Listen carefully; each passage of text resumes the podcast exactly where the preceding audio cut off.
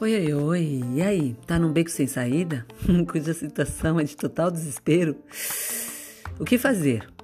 Bom, desespero e beco sem saída significam que seu ambiente venceu seu coração.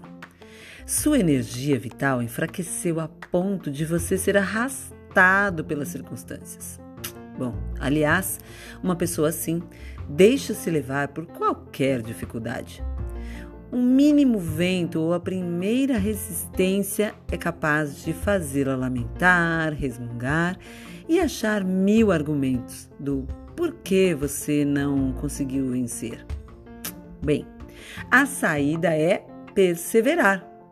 Mas o que seria perseverar? E como faço isso?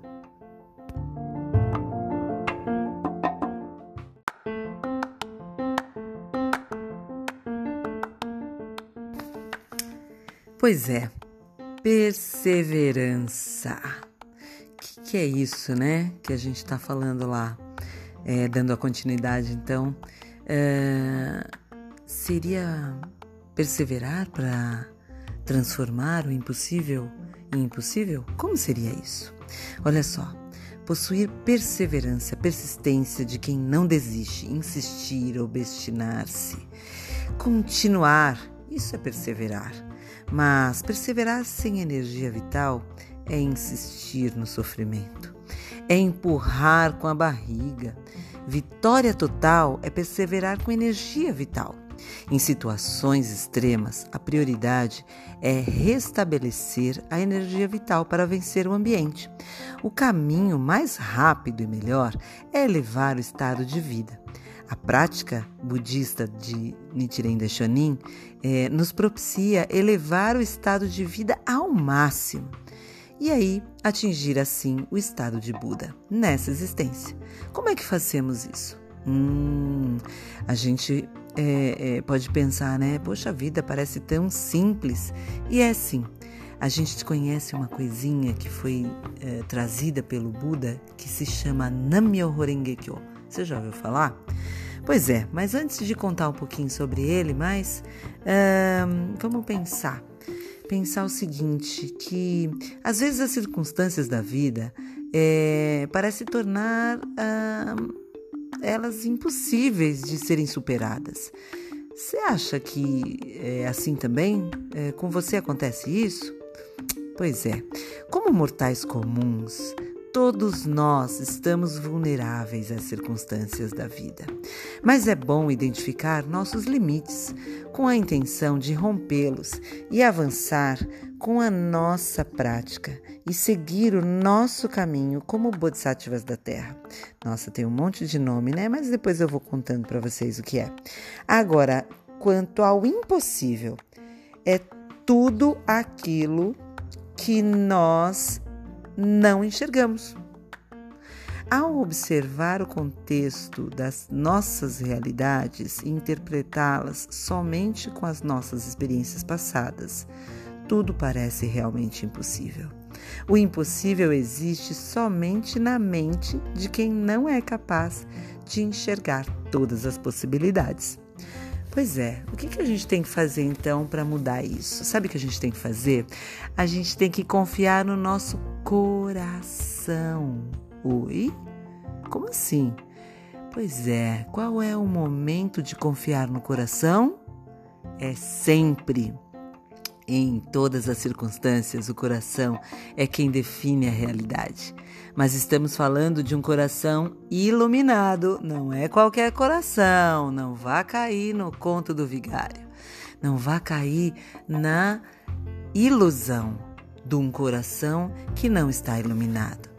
Bom, esse coração iluminado é como um pintor habilidoso que pinta o cenário da vida que deseja.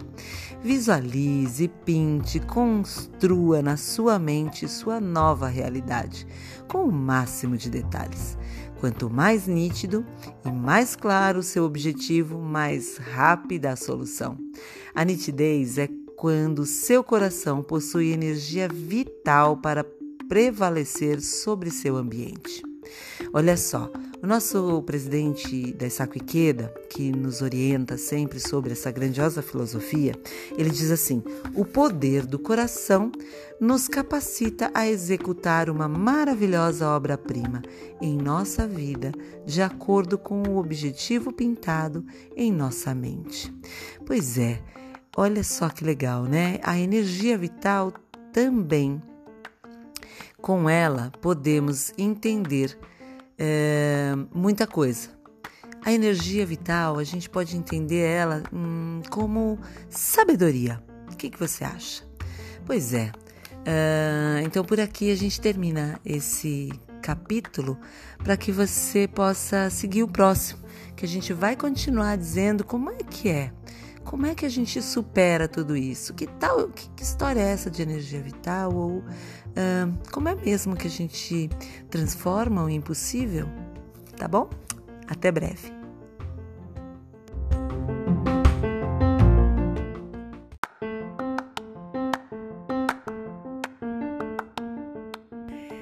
Pois é, e agora estamos nós aqui de novo.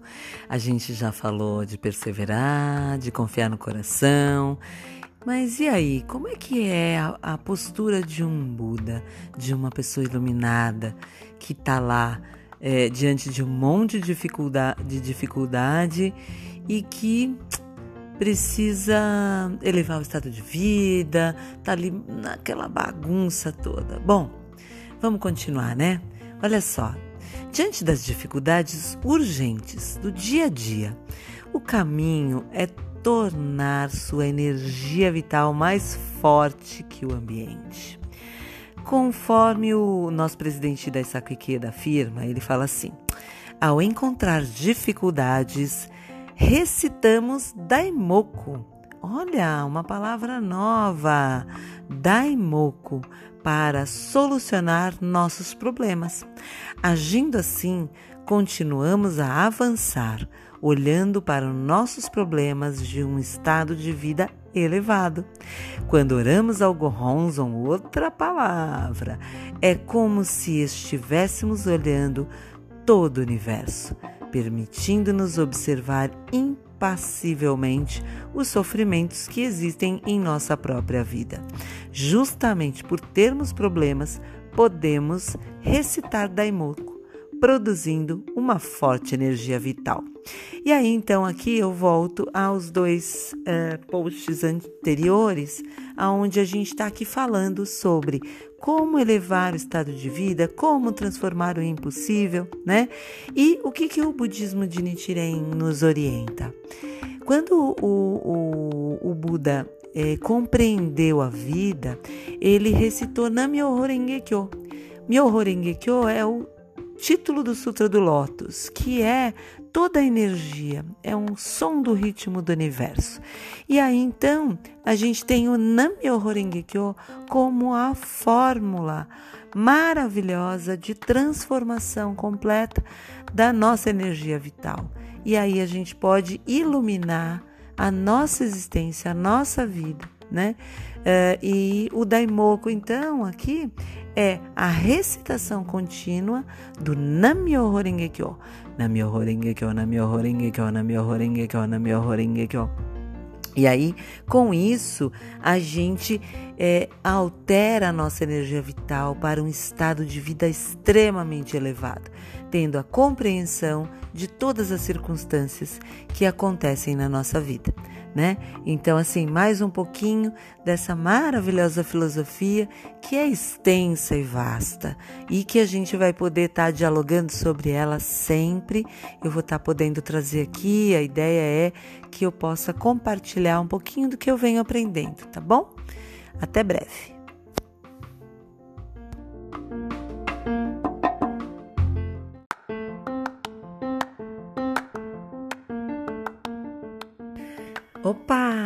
Olha nós aqui de volta! Bom, é, agora eu vou estar tá falando aqui para gente dar continuidade, né? Como transformar o impossível em impossível. Como transformar o impossível. Primeiro a gente tem que romper uh, os limites. É, também conhecer uh, as nossas crenças limitantes. É, e aí a gente é, pode entender como é que funciona esse processo, né? Também é, das nossas capacidades, dos nossos limites, para que assim a gente possa avançar, tá bom? Então vamos lá, olha só, para que a gente possa entender como agir, é, como agir nessa circunstância e como atingir essa consciência, é, a gente precisa compreender primeiro o que nos mantém num padrão de não crescimento, tá? É, então vou usar um exemplo assim, ó, quando a gente é criança, né? Não temos nenhuma noção do perigo, fala a verdade, e aprendemos com o tempo. Aí vem as broncas, os tombos e tropeços. Né? Tais experiências elas passam a fazer parte de como nos, uh, nos vemos enquanto indivíduos Tipo assim, ah, isso eu não consigo, aquilo me faz mal, ah, eu nunca vou conseguir fazer isso, porque, né, é, porque eu já não consegui, então não vou conseguir, e por aí afora, várias e várias lamentações, até por conta das dificuldades que a gente vai enfrentando e vai acreditando que aquilo a gente não consegue. E aí, sem a gente perceber, encaramos esses aprendizados como verdades sobre nós mesmos. Que loucura, fala a verdade. Pois é. Aí o que, que acontece? Uh, por exemplo, digamos que a gente, ó, você que está me ouvindo, né? Você era pequeno, não conseguia subir uma ladeira, por exemplo, né? E aí, com o tempo, essa tarefa foi ficando cada vez mais complicada e cansativa. Um dia você vai lá e tenta subir e parou, para no meio do caminho. Aí desistiu e aí você volta para trás. Aí no outro dia você fala: Não, vou tentar de novo, vai. Aí você escorrega e cai. Pensa. Aí esse acontecimento ele é tão marcante na sua vida que mesmo que, por exemplo, você passe a ver uma ladeira que ela vai te levar a você realizar o seu maior objetivo, é, já pelo fato de você ter passado tudo que você passou, você olha para aquela ladeira e fala: não, ah, sabe de uma coisa? é impossível é, eu chegar ao final. Eu nunca consegui. Então, assim, isso é uma crença limitante, né? E aí o que, que acontece? Você é, tem duas opções. Vamos fazer o seguinte, ó. Você tem duas opções a partir do momento que você acha que você não pode mais fazer nada. Uma das opções é pense, tentar novamente você pode até achar que você não pode, mas você pode tentar novamente, né? Ou você pode passar o resto da sua vida e seus dias fazendo pequenas tarefas e uh, bem longe do seu objetivo real e dos seus sonhos e dizendo para si mesmo que, bom, ah, eu não consigo mesmo, não vou subir mesmo, não vou realizar aquilo, é, é, isso não tem mais sentido, já tô velho, não, eu, eu já tentei, mas não consigo mesmo. E aí você se auto-sabota, se menospreza, e aí você vai dizendo para você que isso já não é mais possível. E aí o medo né, é, que você tem de sair dessa zona de conforto que você criou é, permite que a sua crença limitante te domine. Veja bem, olha só, quanto mais vivemos, mais passamos por experiências desse tipo, não é mesmo? Fala, vai, fala a verdade se você não já passou por isso. Por isso que você está aí na dúvida ainda, tá ali, às vezes com medo de falar não, não. Quantas coisas que a gente já deixou de fazer? Pense. Bom, se não nos permitirmos pensar nisso, tá? A gente não pensar nessas coisas, acabamos presos por diversas limitações que colocamos sobre nós mesmos.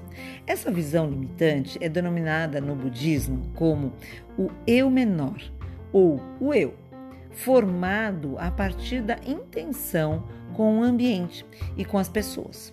Olha só, o presidente Queda que é o presidente da organização né, que a gente faz parte, é, ele fala o seguinte: o apego a este eu menor pode gerar arrogância e egoísmo, bem como complexo de inferioridade e insegurança.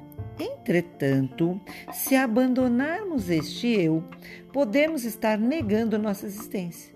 E então nos apegamos às histórias que contamos a nós mesmos sobre quem somos. e procuramos propagá-las reforçando nossa opinião e crenças, nossos gostos e desgostos, como se estivéssemos protegendo o núcleo da nossa identidade. Desse modo, perdemos de vista o verdadeiro eu, que se encontra num nível mais profundo da consciência, e permanecemos ignorantes sobre o nosso verdadeiro potencial. A gente vai criando tantas máscaras que a gente se perde nelas, né? O nosso apego ao eu menor nos confina numa pequena gaiola dentro da vastidão da vida. E a nossa fonte inerente de humanidade permanece inexplorada. Veja você. É, então, assim, se a gente fizer uma analogia, uh, a de abrir a gaiola, por exemplo, e alçar voo. Uh, quando só de pensar nisso, imaginamos que ao fazermos isso, não teríamos rumo e nos perderíamos na vastidão do universo. Pensa só, o universo é vasto, vastíssimo, maravilhoso.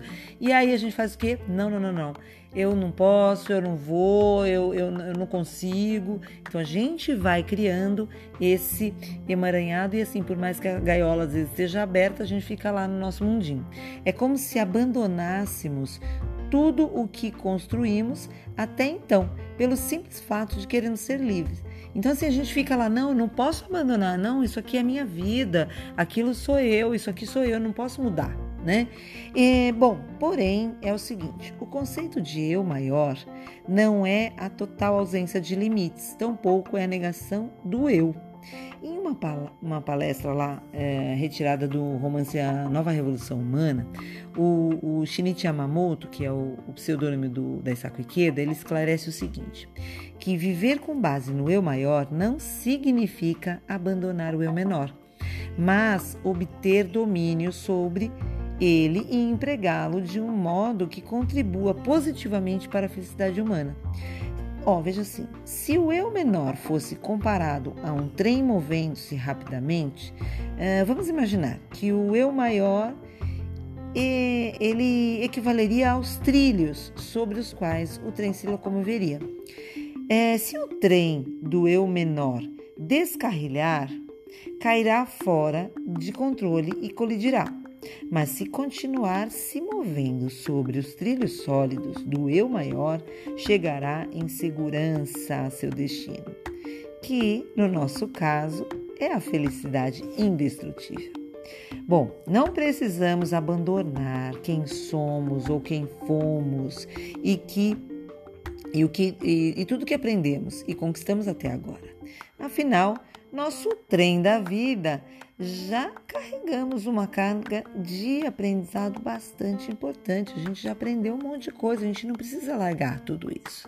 Né? Nós podemos sim aprender a utilizar cada uma dessas bagagens de experiência é, de forma positiva. Né? A gente pode utilizar isso para evoluir. Né?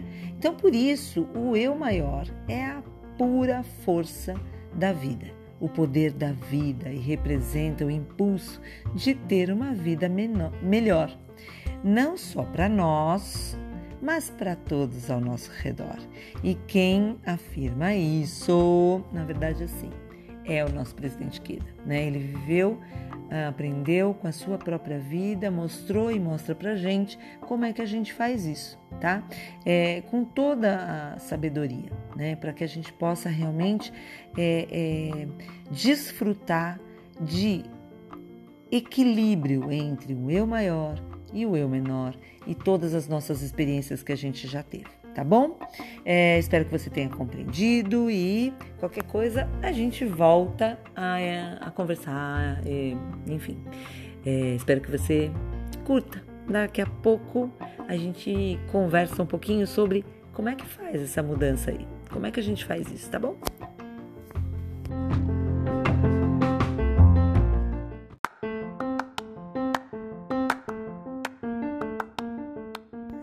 Oi, Oi, oi, olha eu aqui de volta. Pois é, a gente andou conversando aí, né? Mas ainda temos um enigma. Como é que a gente realmente transforma o impossível no possível?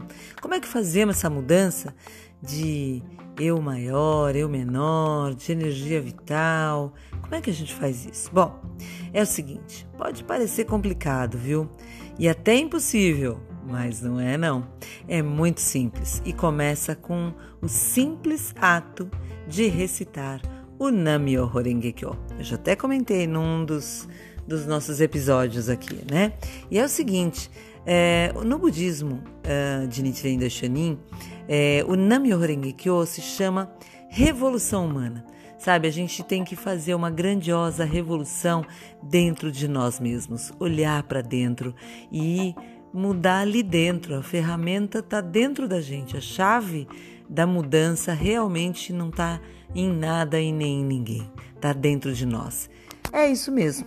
E aí então a recitação do Daimoku, que a gente já falou lá no começo, que é o Namyo Horengekyo continuamente. É em si a própria revolução humana. E aí ele te dá a força, a energia vital que faz você transformar absolutamente tudo, tudo que você acha que era impossível, tá? Porque você desperta para a sua realidade máxima, para o seu poder, para sua força. Uh, e aí fica então mais fácil de entendermos uh, da seguinte forma, tá? Eu vou, vou uh, passar para você uma frase do Buda Nichiren Daishonin que ele fala assim. Se deseja libertar-se dos sofrimentos do nascimento e da morte, suportados desde o tempo sem início, e atingir infalivelmente a iluminação suprema nessa existência, né, na outra não, deve despertar para a verdade mística inerente aos seres vivos. Essa verdade é Myoho Renge Kyo. A recitação do Myoho Renge Kyo lhe possibilitará compreender a verdade mística inata em cada vida sabiamente. Nichiren Daishonin também é, fez o seguinte, ele adicionou a palavra Nan ao Myoho Renge Kyo, que significa devotar a vida, antes né, do Myoho Renge Kyo. Então ele é, formou com isso uma, uma oração completa, uma nota musical completa. O, o Namyo Renge Kyo ele também é o ritmo do som do universo, sabe? É, ou seja, Recitar Namyo Renge Kyo em si é se devotar à lei mística, à verdade inerente aos seres vivos. Quando fazemos isso, por meio do princípio de simultaneidade de causa e efeito, despertamos para a verdade inerente à nossa própria existência ou para o nosso eu maior, que a gente conversou bastante no, no, no episódio passado, né? Bom, e como se, é, é, é, vamos dar continuidade aqui. É como se o nosso trem, ó, lembrando do que a gente já falou, entrasse nos trilhos e direcionasse tudo de maneira positiva, com mais segurança. Ao recitarmos o Daimoku, o Nami Horengekyo, ao Gohonzo, aliás, eu não falei na outra ficou faltando. Gohonzon é um objeto que é para nós observarmos a mente. O Nichiren também inscreveu esse objeto e ele é, é, é, contém diversos ideogramas que estão representados todos os elementos que compõem a vida, né? E um dia a gente fala só dele, tá bom?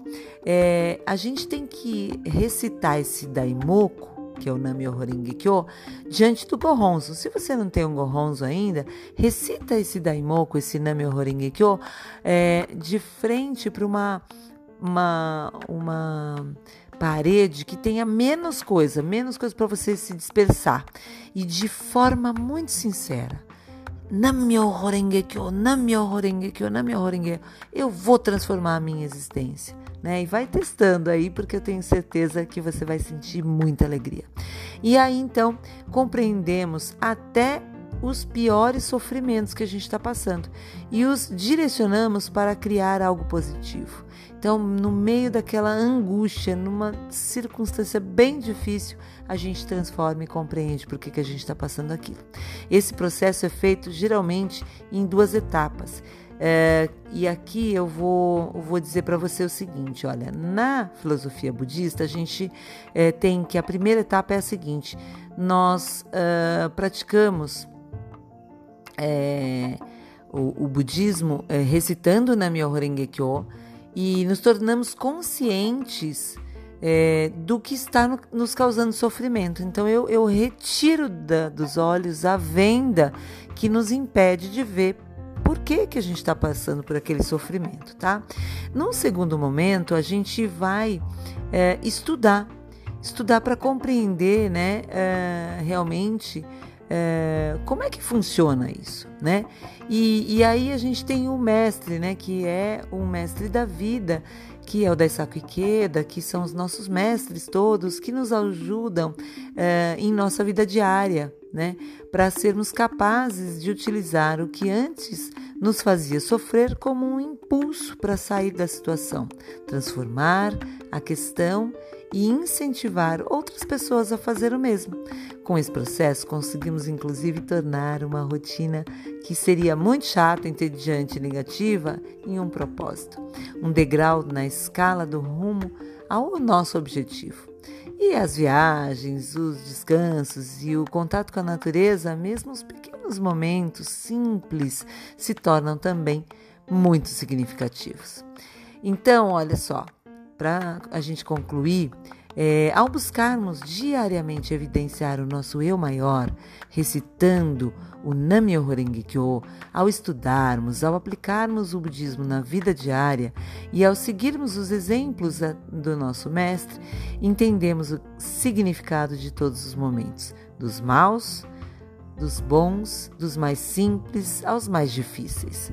É, vemos valor também nos tombos e tropeços ao subir as ladeiras rumo aos objetivos e até aprendemos é, quando devemos parar e apreciar a paisagem, ou até recuar alguns passos para depois continuar, né?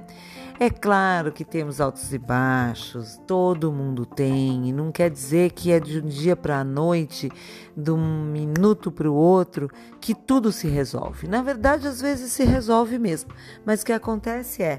Uh, a gente vai ter um, um processo contínuo de aprendizado, né? E por vezes nos vemos presos de novo na gaiola do eu menor, sem percebermos, tá? Então, quando isso acontecer, né? Quando isso acontecer, você, meu, vira chave. Como é que a gente vira chave? A gente recita na minha né? É, e aí nosso trem de repente perde o rumo e cai do trilho de novo. O que, que a gente faz?